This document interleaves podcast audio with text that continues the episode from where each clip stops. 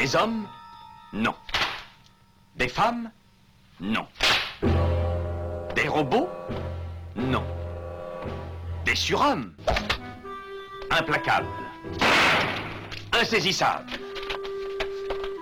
Invincibles. Insensibles. Aux ordres d'une super organisation criminelle.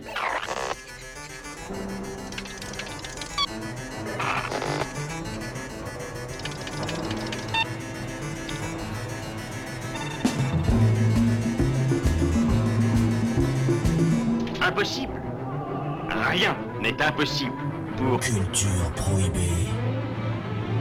Bienvenue pour ce nouvel épisode de Culture Prohibée. Culture Prohibée, c'est l'émission hebdomadaire de la culture panette du Ciboulot, coproduite par Radiographite, graphite.net et animée par l'équipe des films de la Gorgone, les films de la Gorgone.fr. Culture Prohibée, c'est aussi un profil Facebook et un podcast disponible sur différentes plateformes. Tous les détails sont sur le blog de l'émission, culture-prohibée.blogspot.com.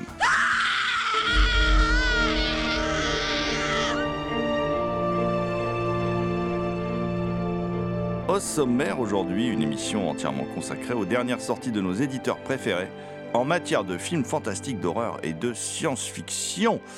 On va débuter par trois sorties extra-lucides films Camarade Dracula de Marc Bochard, Dead End Drive-In, le Drive-In de l'enfer de Brian Trenchard Smith et Vœux sanglants de Larry Stewart et Peter Crane. Nous évoquerons deux œuvres estampillées 80s sorties chez Rimini Éditions, La Nuit des Mutants de John Bud Cardos et Sweet 16 de Jim Sotos. Abattoir 5 de George Roy Hill sera également de la partie, ça c'est sorti chez Carlotta Film. On parlera de deux longs métrages français également, Coma de Bertrand Bonello, édité par New Story, distribué par ESC, et Pacifiction Tourment sur les îles, l'un des films événements de l'année 2022, même si on est en 2023, d'Albert Serra, disponible chez Blackout. On évoquera également l'Irlandais Samain de Kate Dolan, sorti également chez Blackout, distribué par ESC. Et on va rester chez ESC euh, avec... euh, le film australien indépendant signé Anna Barlow et Kane Sains intitulé Sissi, un film de maison hantée britannique méconnu de Don Sharp, Le Manoir des Fantasmes, une comédie horrifique allemande de Lucas Reiner qui a cartonné en festival Holy Shit, et les trois œuvres vomitives de Damien Leon, All Hallows Eve, Terrifier 1 et 2. Et toujours chez ESC, on parlera de la, dernière sensation sud-coréenne euh, qui a écumé pas mal les festivals euh, en ce début d'année 2023, à savoir Projet Wolf Hunting de Kim Hong-seon. L'équipe de Culture Prohibée remercie Karine Bach, Julia Bellorger, Sandrine Hiver, Lucie Mautier et Patrice Véry pour leur aide sur cette émission. Nous vous rappelons que cette émission est réalisée en partenariat avec la revue Prime Cut, disponible sur le site de l'éditeur TheExtasyOfFilm.com, sur celui des films de la Gorgone, évidemment, lesfilmsdelagorgone.fr et chez tous les bons libraires. Avec moi dans ce studio pour causer euh, d'horreur, de fantastique et de SF, euh, euh, ma super team de rêve, hein, les, les- comment dire, mes gardiens de la galaxie à moi. hein. Euh, Damien Demey dit la bête noire de Compiègne, un archéologue animal en quête de culture souterraine et oublié. Euh, également créateur du podcast Écho du temps disponible sur PodCloud. Bonjour Damien. Salutations à toutes les entités conscientes qui nous écoutent. Également présent dans ce studio, celui qui ne fait qu'une bouchée des ratons laveurs, même s'il s'appelle Rocket Raccoon. Thomas Roland dit le loup-garou Picard, créateur de À l'écoute du cinéma diffusé sur RCA, qui chaque nuit de pleine lune rédige de sanglants écrits pour la revue Prime Cut dont il est le rédac chef. Bonjour Thomas. Salut Damien, salut GG, et bien évidemment salut à toutes. Eh bien Thomas, en tant que bolchevique euh, de cette rédaction, euh, je me vois dans l'obligation euh, de te faire parler, et oui parce que tu vas avouer, euh, d'un film euh, euh, qui s'appelle Camarade Dracula, qui est un film hongrois de 2019 de Marc Bochard, mais qui a mis quelques temps à arriver chez nous. Il est passé d'abord par les, les plateformes de, de vidéos en ligne, et puis il arrive enfin chez Extra, Lucide. Film et, euh, eh ben on est bien loin de l'univers stalinien parce que ce film n'est pas une purge mon cher Thomas ce film c'est justement une très bonne découverte. Une bien belle découverte qui revisite le mythe du vampirisme à travers, euh, travers euh, l'exploration du communisme dans les années 70. C'est un film qui est très ancré dans les années 70 avec un beau scope et une belle photographie qui rappelle justement la photographie, la texture de l'image des années 70. Et donc l'histoire, euh, ça raconte, c'est un, ponte du communisme qui revient, qui revient de la révolution cubaine et revient en Hongrie.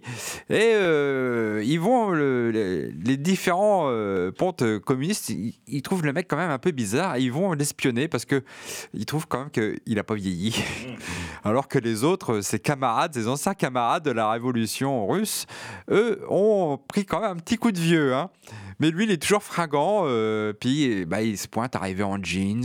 donc, un peu, c'est un peu il représente un peu le, le renouveau euh, de, du capitalisme quelque part. Et puis, euh, il est tout le temps en train de siroter une bouteille euh, avec un liquide rouge dedans. Bon, nous, on sait, on sait vite ce que c'est, mais eux se demandent bien ce que c'est.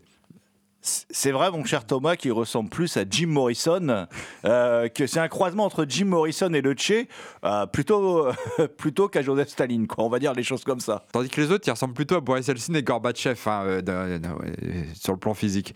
Et donc, et il va être, il va y avoir une, jolie espionne qui va y coller au train pour savoir si pour découvrir son secret, son secret de, de, de, son éternelle jeunesse. Donc on visite un peu les différents ateliers euh, qui, qui, euh, de couture, etc. Donc il y a quand même une image sur le communisme de l'époque qui, qui, est là et sur... Euh, comme quoi c'était quand même pas si rose que ça, hein, le communisme à l'époque, avec des gens qui n'ont pas un passé très, très clair non plus. Et c'est aussi un film sur, euh, sur une certaine idée du patriarcat. On en parle beaucoup hein, euh, dans, l'émission, j'ai remarqué à travers beaucoup de films. Et c'est aussi un film sur une femme qui va trouver aussi son indépendance, sa liberté, parce que son mec, quand même, c'est quand même un, un peu un gros, un gros beauf, quoi. Euh, qui prend un peu son plaisir euh, sans forcément penser au plaisir à elle, à son plaisir à elle. Et euh, elle va trouver dans ce, dans ce, dans, dans ce, dans cet homme là qui revient de Cuba, un autre, un autre horizon. Et d'ailleurs, le film, je trouve que vers la fin, moi, il m'évoque pas mal les prédateurs de Tony, de Tony Scott dans, certains, dans certaines choses, dans certains plans. Et donc c'est une belle découverte, une belle. Euh, et il y a de l'humour. C'est un film où il y a beaucoup d'humour. Alors c'est c'est pas un film sanglant, c'est pas un film avec beaucoup de suspense qui fait peur, etc. Mais c'est surtout une comédie, une comédie horrifique, quoi, qui est très très drôle.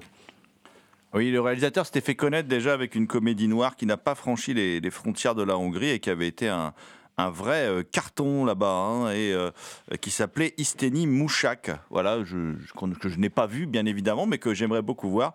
Et comme tu l'as dit Thomas, avec euh, effectivement cette, cette, jeune femme qui est la voix du film en fait, cette espionne. Et d'ailleurs le film débute de manière très drôle par une relation sexuelle avec son mari. Alors son mari qui est également espion, qui est surtout un, sosie gras du bide de Staline, quoi, qui est vraiment assez repoussant. Il est assez bête en fait. Il est pas, il est pas méchant, mais il est bête. Ils sont, ils sont tous un peu près pas très fut-fut, on va dire quoi. Et oui, film très rythmé, film très bien. L'édition euh, est très chouette euh, d'Extra Lucide Film. Et euh, il y, a même un entretien avec L'Oréal qui a été fait en visio, hein, vu, voilà, qui n'a pas, pas, été simple à réaliser.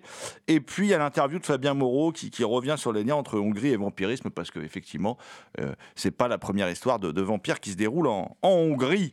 et moi, je vais enchaîner avec une autre sortie extra lucide film, alors qui est un film sur lequel je vais aller vite parce qu'il était, euh, il était sorti déjà il y a pas très longtemps avec euh, euh, par comment dire Pulse Vidéo qui avait sorti un, un, livre de du très prolifique Mister Gaillard sur le genre post-apocalyptique. Et il était offert aux souscripteurs le Drive-in de l'enfer Dead End Drive-in. Mais ce film de Brian Trenchard Smith qui est surtout connu pour être un des ponts de la Oz exploitation hein, c'est-à-dire un, un, des rois du cinéma d'exploitation australien est connu surtout alors pour le gang des BMX évidemment hein, un truc titre assez culte dans les années 80, mais surtout pour un film que on aime beaucoup et dont on a déjà, parlé dans l'émission, c'est Les Traqués de l'an 2000, hein. une sorte de, version euh, euh, bizarroïde, très étrange, euh, des chasses du comte Zaroff, euh, mélange avec film de prison de femmes et en même temps film politique, qui dénonce, bah, qui peut se voir comme une dénonciation des régimes autoritaires et comme on peut voir ce Dead End Drive-In, et là, Extra Lucide Film d'ailleurs fait l'effort de sortir le film dans un master. Euh, Vous pouvez remiser euh, au placard euh, l'édition qui avait été offerte pour les souscripteurs chez Pulse Vidéo, parce que là, on a une édition d'une très grande qualité avec un, très beau transfert, une image magnifique. Le film en plus se passe beaucoup de nuit, donc on peut très bien profiter des teintes bleutées du film, et aussi on peut profiter d'un entretien avec le réalisateur dans les bonus, et puis d'un entretien avec l'ami Melvin Z aussi dans les bonus, qui est pas mal, parce que Melvin Z et le cinéma d'exploitation australien, ça vous dit quelque chose, mais son, son bouquin sur Mad Max reste indépassable. D'ailleurs, on attend la suite, Melvin. Où en es-tu? On en a déjà parlé dans cette émission, puisque Melvin Z est déjà venu. Alors, ça raconte quoi Dead Dead Drive-In? Eh ben, c'est une métaphore, en fait, sur un régime autoritaire euh, qui, qui s'en prend, en fait, au mode de vie, à l'American Way of Life. Alors, c'est un film australien, hein, Brian Trenchard Smith est australien, je l'ai déjà dit. Et donc, du coup, il s'en prend, lui, à cette société de l'ultra-capitalisme. Euh, on est en 86, de l'ultralibéralisme qui débarque. Et qu'est-ce que c'est que cette histoire? Eh bien, c'est tous les jeunes qu'on enferme dans un drive-in. Et euh, c'est des jeunes, en fait, auxquels on ne refuse rien, sauf qu'ils ne peuvent pas sortir du drive-in. Par contre, ils peuvent tout faire. Et en bouffe, ils ont accès à volonté euh, aux sodas dégueulasses et euh, à des hamburgers. Ils peuvent se nourrir autant qu'ils veulent, ils n'ont pas besoin de payer. Euh, et ils passent leur temps à regarder des films euh, prêts à consommer, euh, qu'on leur diffuse à longueur de journée. Et du coup, ben, ils vivent dans cette... dans ce drive-in jusqu'à la révolte. Alors on n'oublie rien, euh, film assez rythmé. Bon, les acteurs sont pas tous extraordinaires, mais film euh, assez rythmé, euh, assez sympathique, assez drôle. Et puis évidemment avec une petite pointe d'érotisme, très très très gentil. Mais enfin, on est vraiment dans les années 80 et, et ça se termine évidemment puisqu'on est au pays de Mad Max, hein, Mad Max oblige, par toute une série de cascades. Et, euh, eh ben écoutez, film fort sympathique que je vous recommande vivement. Euh, et ça, c'est donc chez nos amis d'Extra Lucide Film. Et toujours chez Extra Lucide Film, The Sanglant, The Initiation, euh, de Larry Stewart et Peter Crane, un slasher, et oui, un slasher, les amis, avec l'une des figures iconique, puisqu'elle est rattachée à la franchise, puisqu'on peut appeler ça comme ça maintenant, Psychose, une des figures iconiques euh, du pré-slasher, on va dire, hein, puisqu'on rappelle que le slasher, il y a débat entre, entre exégètes, mais bon, qu'il naît de plusieurs films, de, de, Psychose, La baie sanglante, Torso, euh, Black Christmas, enfin voilà, il y a, un agglomérat de plein de films qui va donner le slasher, bon tout ça, c'est bien abordé hein, dans, les, bonus, euh, dont un entretien avec Clara Sebastiao, et, puis, évidemment, euh, le côté aussi hybride du film, dont on va parler d'ailleurs, euh, est abordé par notre ami David Chirer, grand spécialiste des effets spéciaux français, déjà venu longuement dans cette émission, et que nous réinviterons avec grand plaisir. Qu'est-ce que c'est que Vœux Sanglant Alors, Vœux Sanglant, c'est l'histoire de la jeune Kelly. Elle fait partie d'une confrérie. Ils ont un rite d'initiation dans cette confrérie. Ils doivent passer une nuit dans un magasin. Ah, évidemment, les membres de la confrérie, les, nouveaux membres de la confrérie se font enfermer dans ce magasin. Sauf que ils n'arrivent pas à sortir du magasin. Et là, qu'est-ce qu'il y a dans le magasin, Damien? Qu'est-ce qu'il y a dans le magasin? Petit indice, on est dans un slasher. hein. Donc, qu'est-ce qu'il y a dans le magasin, Damien? Il y a un tueur, un tueur qui les poursuit, pas eux spécialement, mais qui apparaît plusieurs fois au, cours du film. Euh, bah, Vœux Sanglant euh, est fait par euh, deux réals, et c'est parce que euh, l'un des réals s'est fait virer au cours, au cours de la production, ce qui fait que certains disent qu'on peut voir deux styles à l'intérieur du film pour deux souffles différents, mais je pense que ça joue plus sur le fait que le film en lui-même est assez particulier.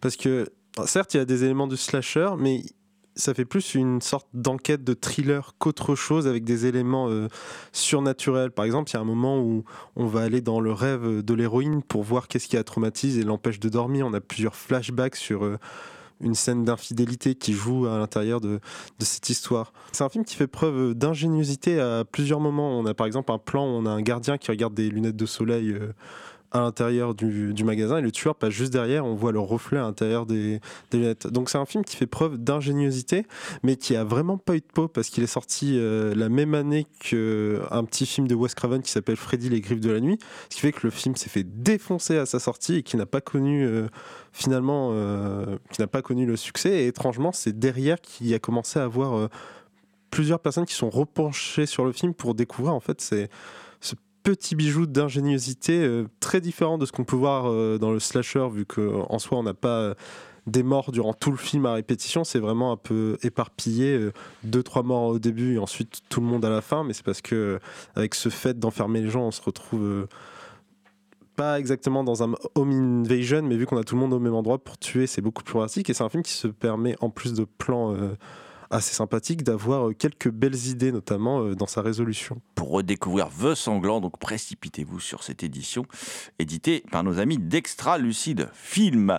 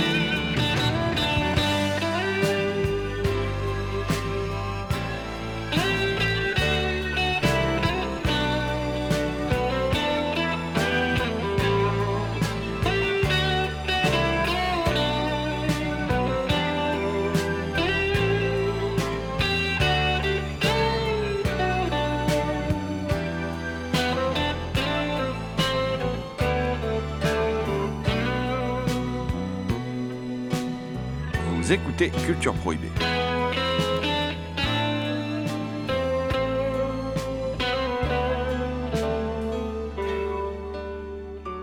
On va changer d'éditeur maintenant, on va aller chez Rimini Édition. Alors Rimini Édition euh, qui, a, euh, qui sort beaucoup de cinéma classique, mais qui depuis quelques années s'est lancé aussi euh, dans la, la- ressortie, euh, dans des très belles copies de, films fantastiques un peu cultes ou, un peu bis des années 80 et, assez appréciés des amateurs. Et là, bah, ça loupe pas, puisqu'on nous, nous propose un film de John Bud Cardos, La Nuit des Mutants. Alors, La Nuit des Mutants, pour moi, c'est un, un peu un- une sorte de Madeleine de Proust. c'est évidemment pas un grand film oublié des années 80. C'est une petite série B un peu fauchée, euh, signée de l'efficace John Bud Cardos. Alors, John Bud Cardos, que certains appellent aussi John Bud Carlos, mais enfin, moi, je l'ai toujours connu sous le nom de John Bud Cardos. Euh, John Bud Cardos qui a signé quand même un film qui a marqué tous les amateurs d'horreur qui écumaient les vidéoclubs dans les années 80. Euh, c'est euh, L'horrible invasion avec William Shatner qui lutte contre une invasion d'araignées qui sont juste tout simplement méchantes. un film bien flippant. Je fais un petit bisou à ma compagne qui ne supporte absolument pas ce film. Voilà. Non pas parce qu'il est mauvais, hein, parce qu'elle flippe à mort avec ce film. Donc elle est un peu arachnophobe, pour tout vous dire. Et donc ce, film, La Nuit des Mutants, euh, à une époque où on voyait aucun cinéma fantastique et d'horreur à la télé, eh ben, il passait tout le temps sur une petite chaîne qui s'appelait M6 à euh, 20h30. À l'époque, les films passaient à 20h30, pas à 9h15. Et euh, du coup, ce film, je l'ai vu plein de fois. Et euh, ce film, pour moi, il a un certain charme et, et- et c'est un peu une petite partie de, de mon adolescence. Alors, ça raconte quoi? C'est assez simple. C'est euh, deux gars de la ville, deux frangins dont le très charismatique Wings Hauser, hein, impossible d'oublier sa prestation en Mac euh, adepte du cintre euh, dans Vice Squad de Gary Sherman, dont on a déjà parlé dans, l'émission. hein. Euh, bon, qui un peu vieux pour faire l'ado là, mais bon, euh, c'est pas grave, il en impose quand même. Euh, et puis Wings Hauser, donc ils débarquent dans une ville de Plouk, ça démarre un peu comme Délivrance. Ils se font foutre leur voiture à l'eau par des rednecks et euh, ils arrivent dans la ville et ils s'aperçoivent que la ville est quand même la ville la plus proche est relativement déserte. Et puis tout à coup, il y a l'un des deux frangins qui disparaît, le frangin de Wings Hauser, donc disparaît. Et alors qu'ils dorment dans une sorte de pension de famille un peu étrange, le frangin disparaît. Et petit à petit, ils vont se rendre compte que dans la ville, il y a des mutants. Des mutants, ça fait un film d'infectés. C'était pas encore trop à la mode à, l'époque. Donc ça fait un mix un peu hein, entre le zombie de, Romero et le Crazies de Romero, La Nuit des Fous Vivants, parce que c'est aussi un film avec un propos écolo, puisque euh, c'est à cause d'une pollution euh, euh, qu'il y a des mutants dans cette ville. Alors les maquillages, je parle de zombies parce que les maquillages sont assez sommaires. hein. On- claque des tonnes de, bleu sur la tronche des mecs pour qu'ils fassent zombies, voilà. Mais c'est assez efficace parce que la mise en scène est assez chouette. Il y a Bo Hopkins dans le rôle de sa vie, hein, un shérif, euh, un shérif un peu désabusé, euh, un peu porté sur la bouteille. euh, et au départ, bien sûr, évidemment, personne ne croit à Wings Hauser. Mais le film est assez chouette. Il y a plein de bonnes idées. C'est une bonne série B, bien rythmée, avec des côtés bien sombres quand même, hein, parce que il y a même des gamins qui en prennent pas mal plein la tronche. Donc je vous recommande vivement, vivement de revoir cette petite série B typique des années 80. Ça s'appelle La Nuit des Mutants ou Mutants. Et c'est euh, disponible donc chez Rimini Édition. Toujours chez Rimini Édition, un film de Jim Sotos, un film de 83, un film de, qui s'appelle Sweet Sixteen, un, petit slasher un peu étrange, un peu hybride à la manière du slasher dont on a parlé, sorti chez Extra Lucide, film Vœux Sanglant, euh, avec dans le rôle du shérif bah, Hopkins, comme dans Mutant. Ça fait le lien entre les deux films sortis, euh, sortis chez Rimini Édition. Et aussi avec Suzanne Strasberg, d'ailleurs, la- la mignonne Suzanne Strasberg qui a disparu. Et puis surtout, avec euh, bah, Don Stroud, qu'on aime bien euh, dans Culture Prohibée. Et, euh, et puis un acteur qu'on aime par-dessus tout, Patrick McNee. Et oui, John Steed, en personne, hein, qui est venu jouer un, un docteur dans ce film. voilà, un peu particulier, film un peu étrange, où une, jeune femme de. Enfin, elle est jouée par une jeune femme. Évidemment, elle n'a pas 16 ans, ça se voit, mais c'est pas grave, on s'en fout. hein, ça, c'est le principe des films américains. Même dans Prince des Ténèbres de Carpenter, les étudiants ont 40 ans, mais c'est pas grave, on fait comme si.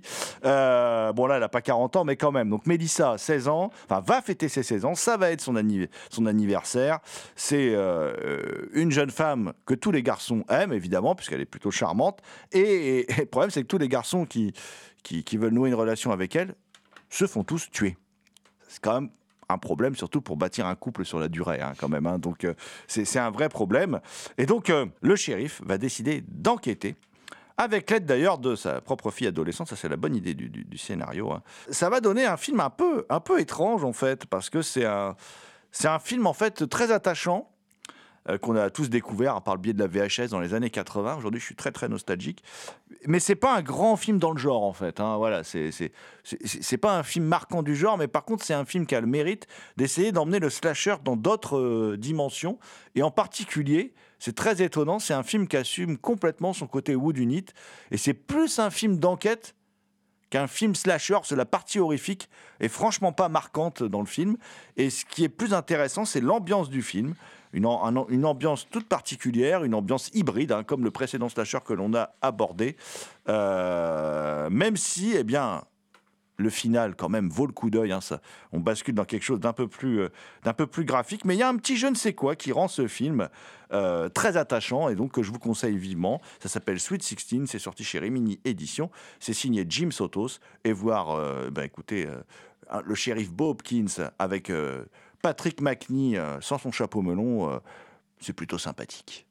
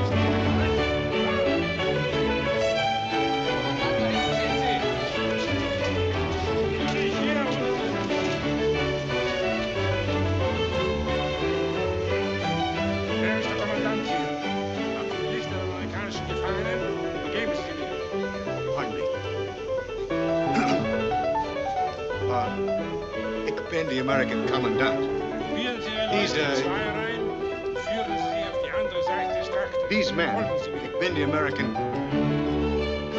Guess we better go across. Okay, men. Everybody on the other side. Over on the other side. Ich bin the American Commandant. Perhaps you understand English. Back at the camp, the men chose me Go to back in the- line.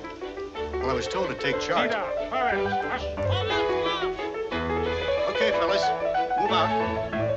Humak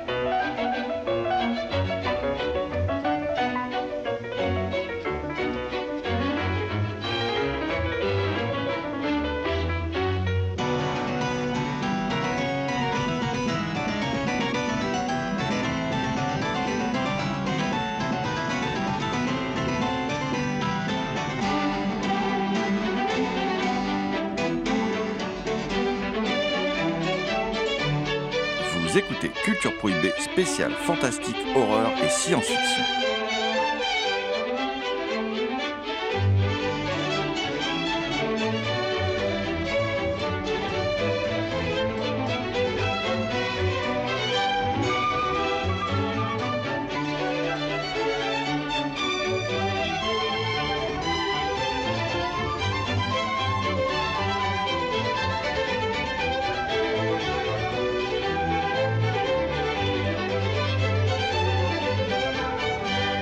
On va passer de la série B à euh, ah, ce qui est considéré un peu comme un classique du cinéma de la SF, euh, voire un classique du cinéma tout court.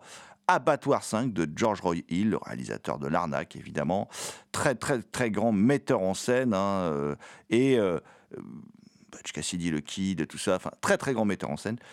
Et George Roy Hill, euh, en 72, adapte le roman euh, Abattoir 5 ou la croisade des enfants de Kurt Vonnegut, un roman de 69, euh, et il décide de donner le rôle principal à un inconnu, Michael Sachs, euh, qui fera d'ailleurs pas une carrière extraordinaire, euh, qui s'appelle dans le film Billy Pilgrim, Pilgrim le pèlerin, bien évidemment. Et, euh, et ce film ne ressemble à aucun autre film, tout du moins quand il arrive à l'époque.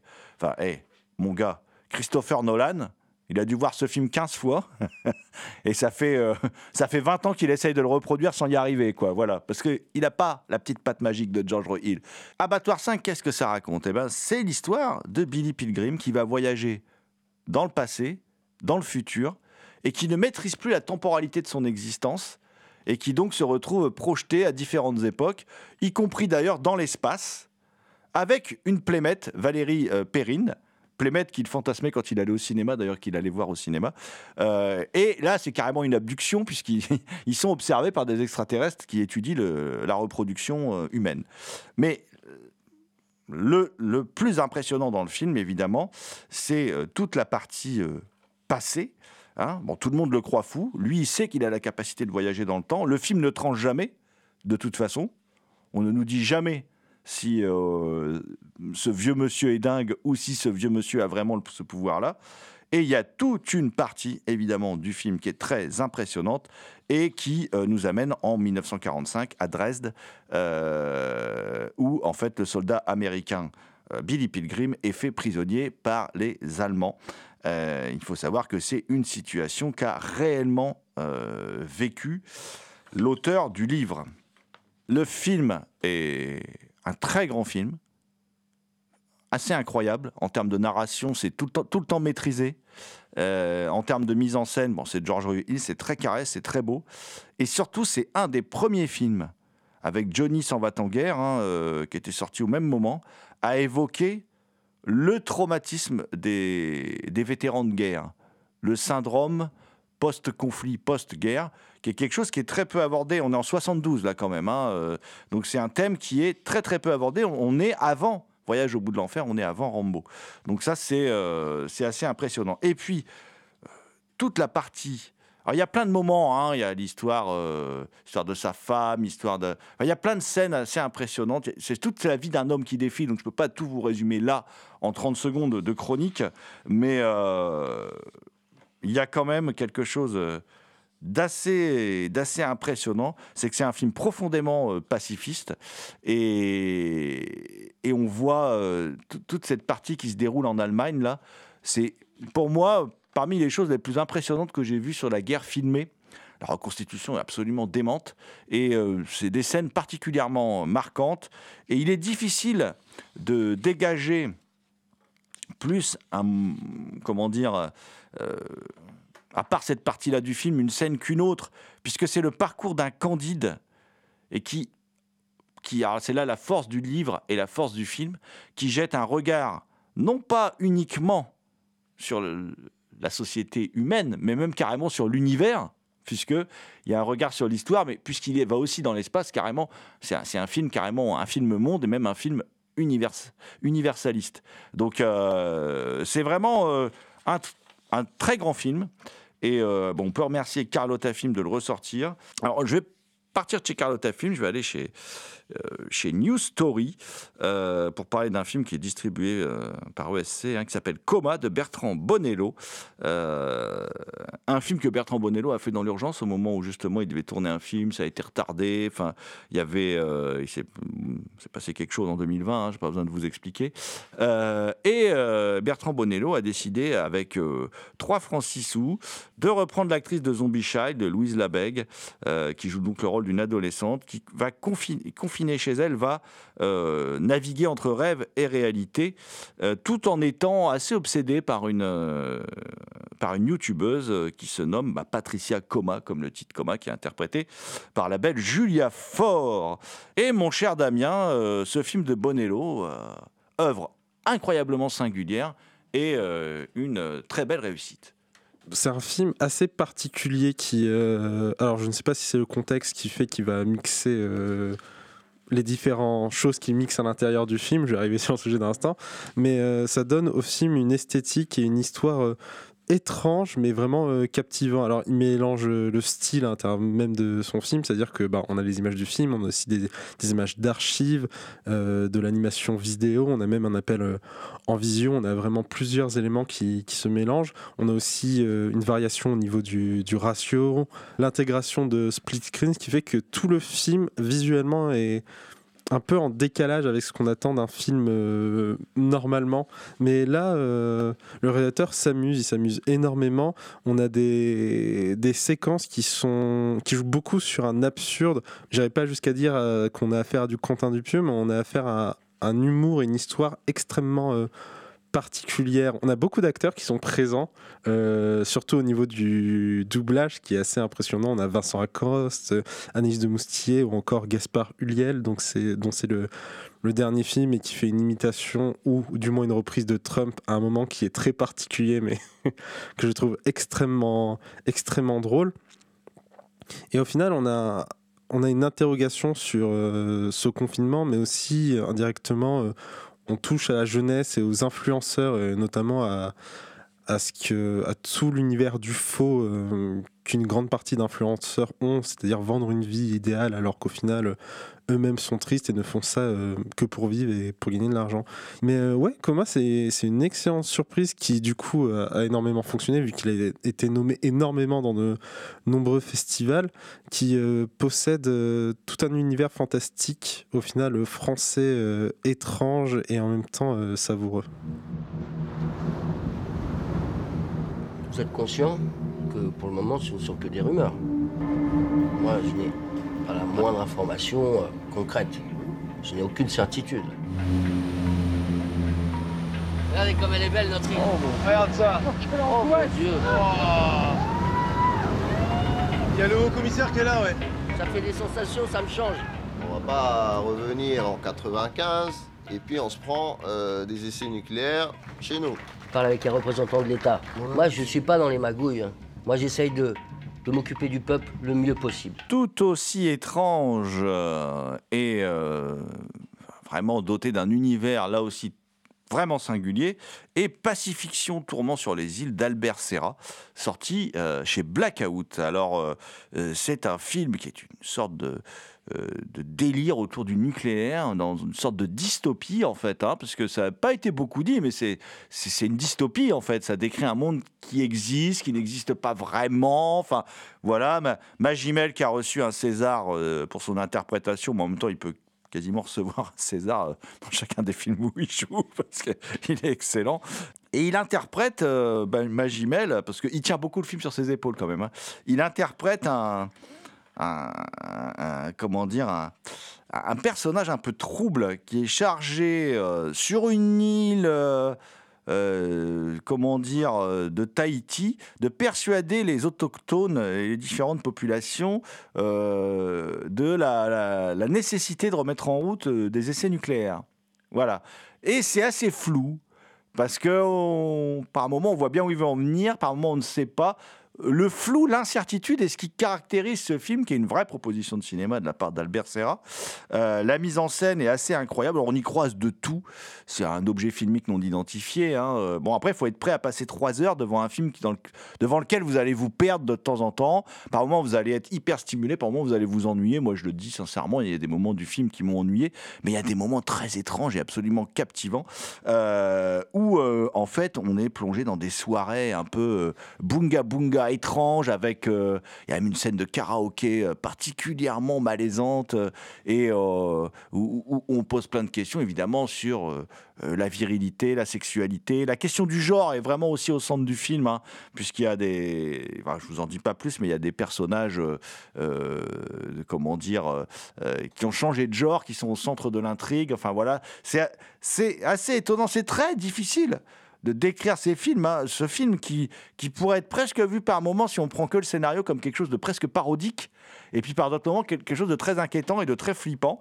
Et moi, je retiens de ce film, donc, qui est disponible chez Blackout, une superbe photographie d'Arthur Torte, qui, alors là, illumine le film. C'est a- incroyable. Euh, et euh, elle se confond avec le propos kafkaïen de son metteur en scène Albert Serra. Euh, et c'est vraiment, pour moi, ce qui fait l'intérêt principal du film, c'est la composition de Magimel et cette photo sublime qui a elle aussi été récompensée à juste titre euh, d'un César hein, et distribuée d'ailleurs par ESC. Mon cher Damien, c'est Samain, Samain, un film de Kate Dolan euh, qui, euh, qui se situe la semaine précédant Halloween, où il y a la Angela, la mère de Char, qui disparaît de manière étrange. La voiture est abandonnée, on ne la retrouve pas. Et elle revient chez elle le soir suivant. Et on comprend tout de suite, un Char vit avec sa grand-mère aussi, euh, et donc sa mère, on comprend tout de suite euh, qu'il y a quelque chose qui va plus. Euh, elle a changé, mais on ne sait pas vraiment comment. et alors que la nuit d'Halloween ne va pas tarder à arriver, mon cher Damien, qu'as-tu pensé de ce Samain assez, assez particulier? Il a un pitch court mais extrêmement efficace. C'est un film irlandais qui, qui m'a beaucoup plu. Euh, Je l'ai préféré à, à même si euh, c'est pas exactement le même ton, mais on retrouve encore une pas exactement une vieillesse, mais une par- parentalité euh, effrayante. Et ce que j'ai beaucoup aimé avec ce film, c'est qu'il renoue avec la dangerosité du, folklore, un peu à la façon de, de Witch, ce qui me plaît bien. On a une référence aux changelins qui sont, alors, qui sont légèrement différents dans le film, mais qui normalement sont des, des faits ou failles selon la façon dont on le prononce, qui normalement prennent les bébés à la naissance et les remplacent euh, par d'autres faits.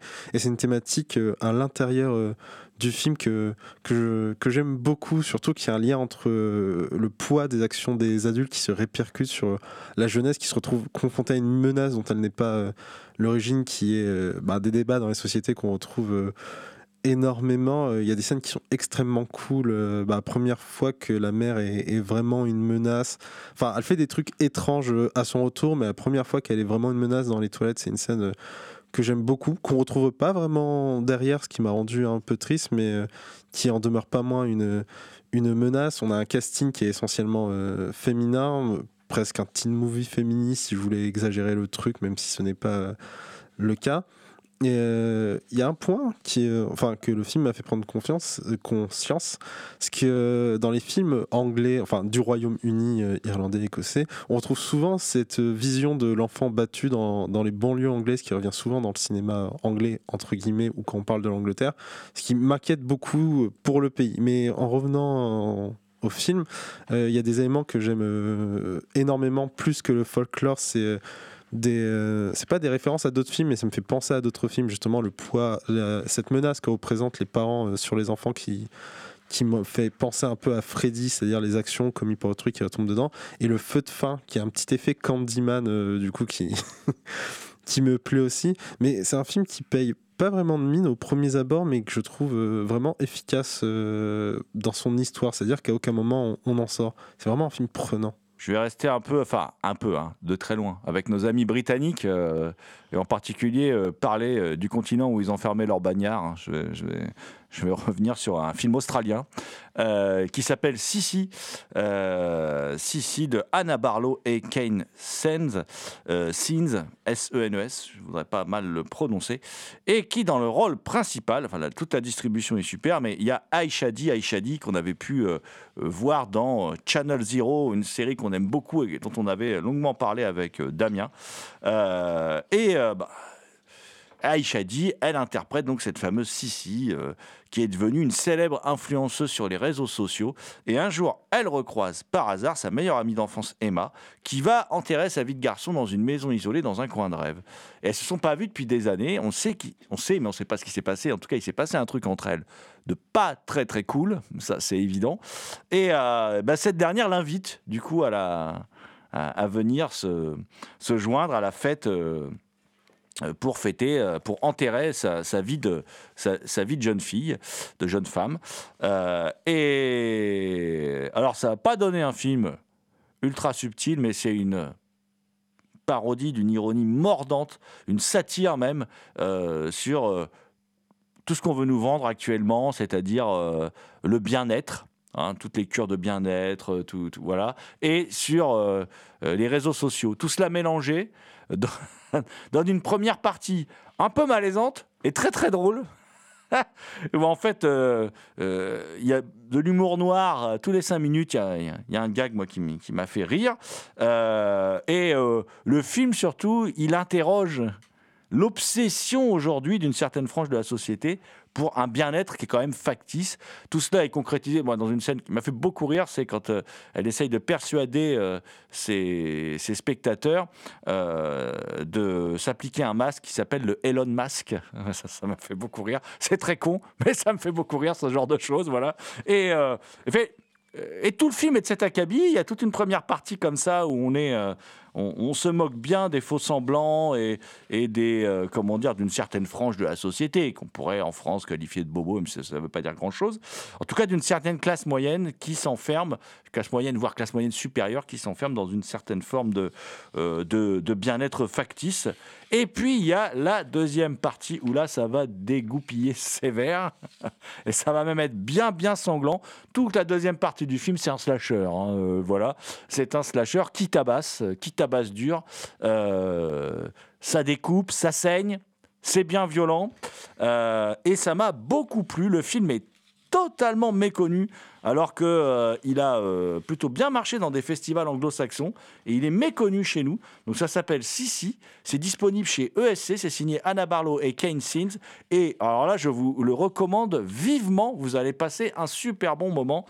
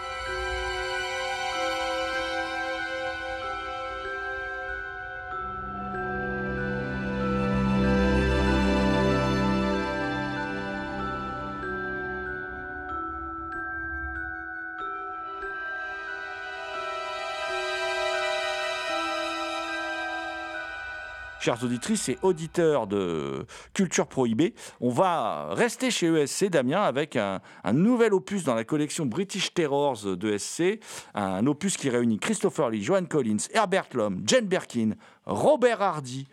Laissez tomber, mais quelle distribution avec le réalisateur du Baiser du Vampire euh, derrière la caméra, Don Sharp. Et en plus, c'est un film de maison hantée euh, où en fait un- quelqu'un hérite d'un manoir. euh, on se demande s'il est hanté, pas hanté, dans lequel il y a eu un meurtre sordide. Mais en même temps, il y a beaucoup des gens dans le voisinage qui aimeraient bien s'accaparer ce manoir et mettre la main sur ce manoir. Et mon cher Damien, ça va donner un film alors qui je trouve, moi, dans l'historique des maisons hantées et du gothique britannique, arrive un peu tard. Il est un peu en décalage avec le reste de la production de son époque.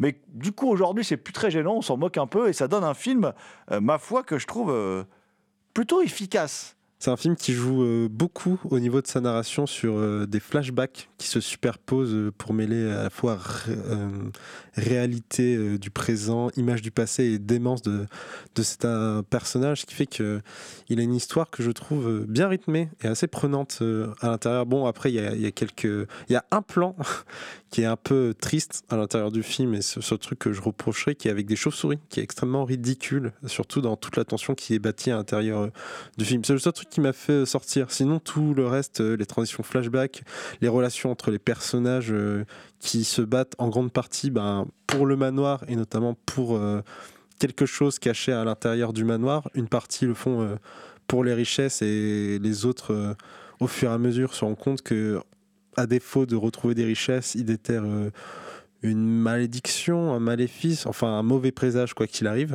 Et euh, oui, c'est un, beau film gothique, ça fait longtemps que j'en avais euh, pas vu et ça fait du bien de renouer avec euh, les origines de la peur. Je vais aller très très vite sur un autre film sorti chez ESC de Lucas Riner, qui est un film allemand, qui est un film qui a cartonné en festival, dont le, qui s'appelle Holy Shit, et dont le, le postulat de départ est assez simple.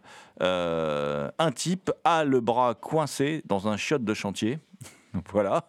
Et euh, pendant qu'autour de lui, on est en train de tout détruire, y compris détruire le chantier, donc euh, il court à sa mort et il est enfermé. C'est une sorte de version euh, scato de Buried. Et il est enfermé dans ce chiotte et il entend autour de lui tout ce qui se passe et il essaye de trouver un moyen de se sortir de ce qui est un complot, parce qu'il n'est pas là par hasard, on va découvrir au fur et à mesure du film qu'il n'est pas là par hasard, et donc de ce qui va donner un film qui est une euh, petite comédie horrifique, un peu dégueuleux quand même, parce que bon, c'est pas très agréable le côté excrémentiel du film, mais qui a aussi un petit message écolo. Donc euh, vous passerez un bon petit moment, ça dure pas très longtemps, ça vous fera bien rire.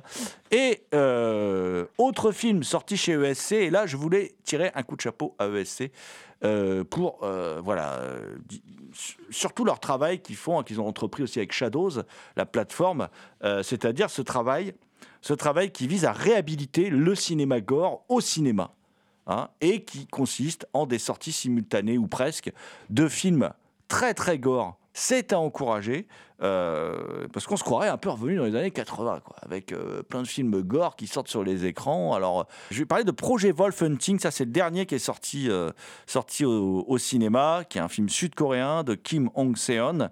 Des prisonniers parmi les prisonniers les plus dingues, les plus fous, les plus grands psychopathes, en fait, qui sont sud-coréens et qui étaient partis se réfugier aux Philippines et qu'on transporte euh, qu'on ramène en Corée du Sud, euh, plus exactement à Busan, cherchez la référence hein, évidemment. Euh, et ce qui va se passer, c'est que dans ce bateau, en fait, en dehors de toute cette bande de psychopathes qui commencent à fomenter un complot pour s'évader, et qui est une vraie bande de psychopathes, hein, c'est-à-dire que bon bah dès que il y a des, des jets d'hémoglobine qui dépassent hein, la la, réalité, parce que bon, parfois il y a des petits coups qui donnent lieu à des jets d'hémoglobine absolument, par dizaines de litres, absolument surréalistes. Ça, ça concourt au charme de ce type de film. hein.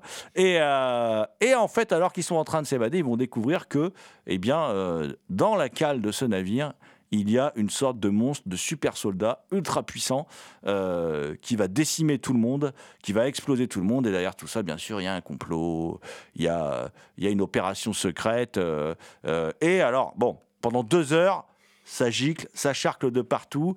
La créature principale est vraiment assez à une sale gueule. Et puis, il y a un petit aspect politique qui est intéressant, qui est développé lors d'un flashback.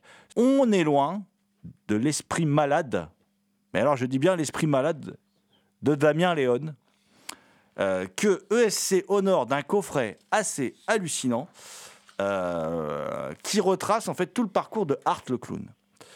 Donc dans ce coffret, il y a un film de 2013 qui s'appelle All Hallows Eve. Qu'est-ce que c'est All Hallows Eve? Damien Léon, à l'époque, il a fait deux courts-métrages. Enfin, il a fait plein de films, hein, parce qu'il n'a jamais arrêté de tourner. Et il a fait deux courts-métrages. Oh, il fait tout. Hein. D'ailleurs, ces actrices aussi font tout. C'est aussi des cascadeuses, des réalisatrices. Des... Ces actrices, elles comptent beaucoup. C'est un peu des Valkyries, surtout dans les deux autres films dont on va parler. Et, euh, euh, comment dire euh, Mais il fait tout tout seul. Montage, musique, effets spéciaux. Enfin, c'est un self-made man, il s'est fait tout seul. Il est très à l'image de ces nouveaux réalisateurs qui se sont faits aussi via, l'Internet, sans passer par les écoles de cinéma. Et il fait un premier court-métrage dans lequel on voit pour la première fois un clown blanc flippant. Il n'a pas encore vraiment la tronche de Art le clown. Et il fait un autre court-métrage qui s'appelle Terrifier, dans lequel on voit Art le clown. Voilà, un court-métrage quand même assez glauque. Il y a un producteur fauché qui voit ça, il dit écoute, il faut qu'on fasse un troisième segment, on va faire un film à sketch à partir d'une nounou. Alors cette nounou, c'est l'actrice qui joue la présentatrice télé dans les deux autres Terrifier. À partir d'une nounou qui va, lors de soir d'Halloween, recevoir à la place des bonbons, euh, elle garde des enfants et les enfants vont recevoir dans le sac d'Halloween de bonbons, il y a une VHS et sur cette VHS, il y aura donc ces trois films, euh, puisqu'on va rajouter un segment au milieu, ça va donner All Hallows Eve, mais c'est intéressant dans le sens où c'est la genèse d'Art le Clown. Et puis il y a Terrifier 1, trois ans plus tard, le film 2016, où là, pour la première fois, il met en place ce personnage de clown, qui est quand même un personnage très particulier, parce que c'est un clown blanc, c'est un clown muet, donc on ne va pas se prendre la tête avec euh, 3000 punchlines et tout à la con. euh, et il n'y a pas de, de second degré du coup de la part de ce tueur. Il n'y a vraiment pas de second, second degré, en tout cas euh, par la parole.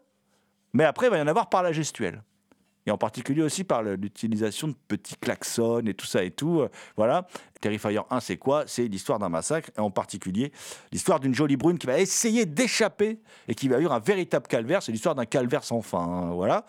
Et le film, en fait, qui se fait avec un crowdfunding qui va euh, réunir, je crois, un truc comme 30 000 dollars. Au final, il va en coûter 45 000 pour la post-prod, c'est-à-dire euh, rien du tout. hein, voilà. Euh, il, se dit, je vais en faire un 2. On est en 2016. hein, je vais en faire un deuxième, Terrifier 2, puisque sur les réseaux sociaux, le personnage a l'air de bien marcher. Il relance un crowdfunding. Et là, il se retrouve avec 10 fois le budget du premier Terrifier.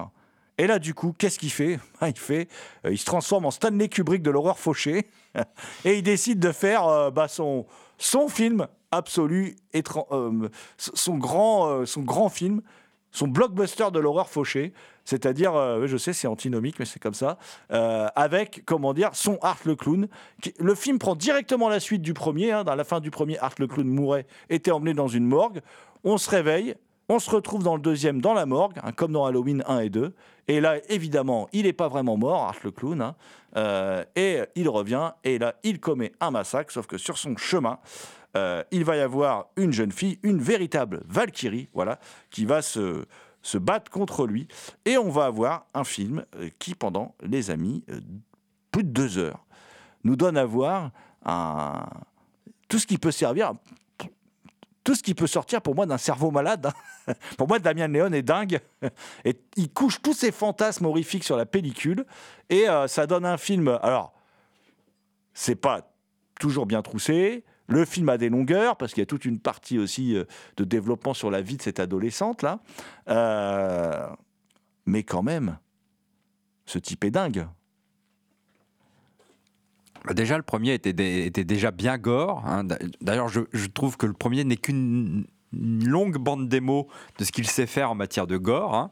Et puis, bah, avec des effets assez bluffants quand même. hein. On, c'est pas, on, se dit pas, tiens, c'est du toc. Non, euh, c'est, ça, ça marche assez. Et c'est vrai que le deuxième, il met la barre encore plus haute et que c'est vraiment bien cradingue. Il y a des scènes de rêve qui sont vraiment malsaines avec euh, des gamins qui bouffent des céréales. euh, Enfin, faut voir le truc quoi. C'est vraiment, c'est vraiment dégénéré, c'est vraiment malsain. Mais euh, bon, c'est vrai que pendant deux heures, euh, c'est un peu long. Et euh, le film, sa conclusion, elle dure quand même 20 à 30 minutes, je crois. hein. Donc c'est un film qui a 15 fins et qui, n'en finit pas. Et on croit que c'est terminé, mais non, ça continue et ainsi de suite. Mais il y a, y a ce côté bluffant. Enfin, il y, y a des scènes de meurtre qui sont absolument horribles. Je crois, que- je crois que c'est l'un des films qui va le plus loin dans, ce que, dans tout ce que j'ai vu. C'est un des films qui va le plus loin dans, dans le gore, dans la dégueulasserie, dans le malsain, etc. Et que ce personnage de Art le clown, il, c'est vrai qu'il est vraiment. il, crée un certain malaise, quoi, à ne pas parler avec son rictus. euh, euh, à un moment, il rentre dans un magasin. Je crois que, je crois que Damien, t'aimes bien ce passage. Il rentre dans un magasin de farce et attrape. euh, le mec lui dit il faut payer maintenant, puis il sort un sac, puis il sort plein de trucs, plein, plein d'outils de son sac, euh, des instruments de torture, euh, tous aussi dégueulasses. Enfin, on se dit qu'est-ce qu'il va faire avec ça? Finalement, le gars, il, bah, il s'en prend un peu dans la gueule, quoi. Non, mais c'est un film. euh, Enfin, c'est quand même à réserver aux amateurs de gore, quoi. Le gore, comme tu le disais Thomas, il y en a énormément, mais il fait pas faucher. En fait, il est montré de manière vraiment ingénieuse et Art le clown est incroyablement flippant et sadique, mais toute sa gestuelle du début à la fin avec les premiers rencontres a quelque chose ben, que renvoie son costume. C'est-à-dire que tout son comique est dans la gestuelle, dans ses sourires euh, inquiétants, dans le fait qu'il fait des blagues pour essayer de faire euh, rire les gens, mais vu que c'est quelqu'un d'inquiétant, euh, c'est assez particulier. C'est comme si Pennywise, un autre clown, euh, bah, faisait des blagues euh, qui fait rire. Ce serait euh, flippant.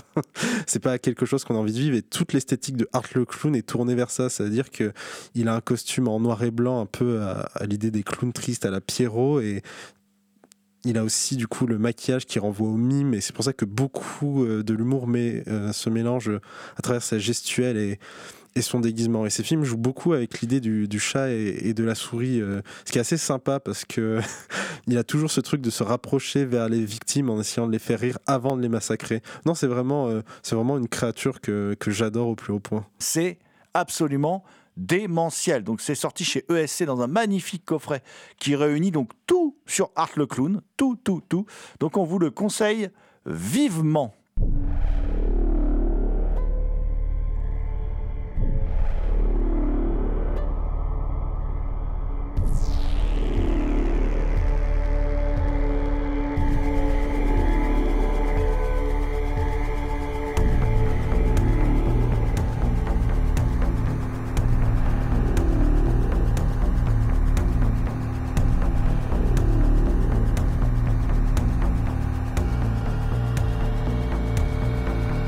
C'était Culture Prohibée, une émission réalisée en partenariat avec les films de la Gorgone et la revue Prime Cut.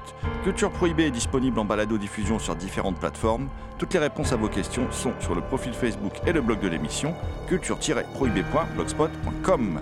Culture Prohibée était une émission préparée et animée par votre serviteur Jérôme Potier dit La Gorgone, assisté pour la programmation musicale d'Alexis dit Admiral Lee, une émission animée avec Damien Domé dit La Bête Noire de Compiègne, Thomas Roland dit Le Loup-Garou Picard, and the last but not the least, je veux bien sûr parler de Léo à la technique. Salut les gens, à la prochaine.